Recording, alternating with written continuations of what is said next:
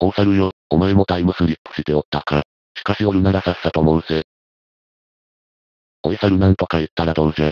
わしを無視するとはいい度胸じゃ。腹を切れ。ははははは。なんじゃ、また馬鹿にした笑いじゃの。お主も腹を切らすぞ。仕方ない、解釈はわしがしてやろう。ちょっと待ってくださいよ信長さん。説明させてください。なんじゃ、これはテレビというものでして。まあ、なんというか映像を映すんですけど。どこから説明したらいいんだ。とにかく、人類の英知が生んだ高度な代物でございます。理解してもらおうと思ったら、電気とかカメラの説明からしねえといけねえよな。頼むこれで納得してくれ。仕組みの理解はできぬが、お主を信じようぞ。して、どうして猿がおるのじゃ。そしてなぜわしを無視する。このテレビは遠くにいるものをありのまま映すことができます。そしてこの豊臣秀吉は、現代に生きる者が演じております。まあ簡単に言うと脳みたいなことを現代の人がやってて、それがすごい技術で今我々の前に現れているということです。ご納得いただけましたか？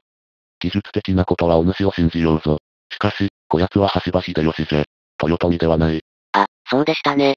確か、秀吉は信長さんがいなくなった後で、関白になって、さらにその後大乗大臣になった時に、豊臣の姓を授かったんですよ。お主、わしを馬鹿にするのも大概にせい。猿の身分で関白になれるはずなかろうが。確かに、あやつは優秀な男じゃ。人たらしと言われ、人望もある。しかし、生まれの身分が低い。わしがいなければ、誰も見向きもしなかっただろう。そんな奴が関白になどなれはしない。これは自然の摂理みたいなもんだ。そうですね、信長さんには色々とお話ししましょうか。秀吉のこともそうですし、本能寺の変が起きた後の歴史を。混乱しておる。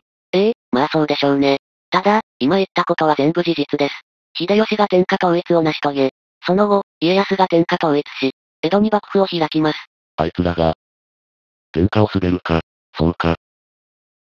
すまんが、しばらくここに置いてもらえんかどうやら、わしの行く当てはないみたいじゃからな。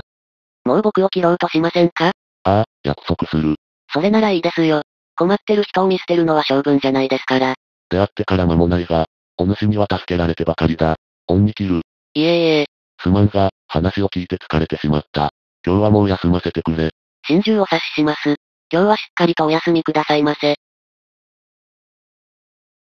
よかったらチャンネル登録お願いします。しないと切るぞ。じゃダメ。